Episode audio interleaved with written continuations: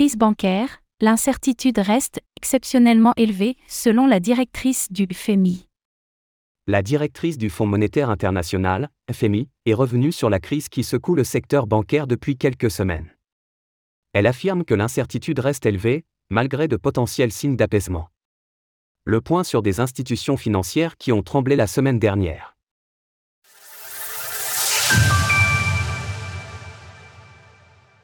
La crise bancaire inquiète le FMI. SVB, signature, Crédit Suisse. Les chutes de grandes institutions bancaires se sont enchaînées ces dernières semaines, faisant souffler un vent de panique sur la finance traditionnelle. Il y a quelques jours, c'est la Deutsche Bank qui dégringolait en bourse de 8,5%. Le message est clair, le monde des banques est fragile en ce moment, malgré les tentatives d'apaisement verbalisées par les responsables mondiaux. Cela a été confirmé par la directrice du FMI Kristalina Georgieva, qui estimait hier que les risques pour la stabilité financière ont augmenté.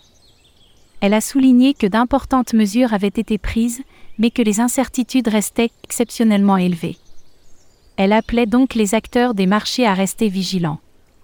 Par ailleurs, elle a réitéré son avertissement en ce qui concerne la suite de l'année 2023. Selon la directrice du FMI, la croissance mondiale sera ralentie et passera sous les 3%. Elle confirme par ailleurs que l'institution continuera à surveiller la situation. Nous continuons donc à suivre de près l'évolution de la situation et à évaluer les implications potentielles pour les perspectives économiques et la stabilité financière mondiale.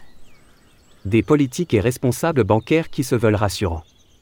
Face à la déroute, les responsables des banques, ministres de l'économie et dirigeants de tous bords se sont escrimés à rassurer des marchés face au risque de contagion. En France, on se souvient que Bruno Le Maire affirmait il y a deux semaines.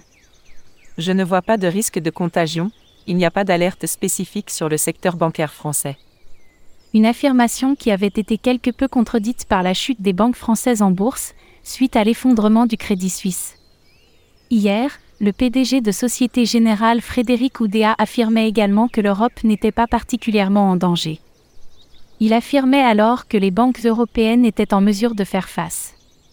Toutes les banques européennes aujourd'hui sont extrêmement solides. De son côté, le président américain Joe Biden affirmait vendredi dernier que les banques américaines étaient en plutôt bon état et se félicitait des actions mises en place pour ramener de la confiance. Je pense que nous avons fait un assez bon boulot. Les économies des gens sont en sécurité. Je ne vois pas d'explosion particulière à l'horizon. Le mot d'ordre de la semaine devrait donc être rassuré. Cela semble pour l'instant fonctionner, les banques européennes ont repris des couleurs ce matin en bourse, après une semaine passée particulièrement mouvementée. Source FMI, Reuters. Retrouvez toutes les actualités crypto sur le site cryptost.fr.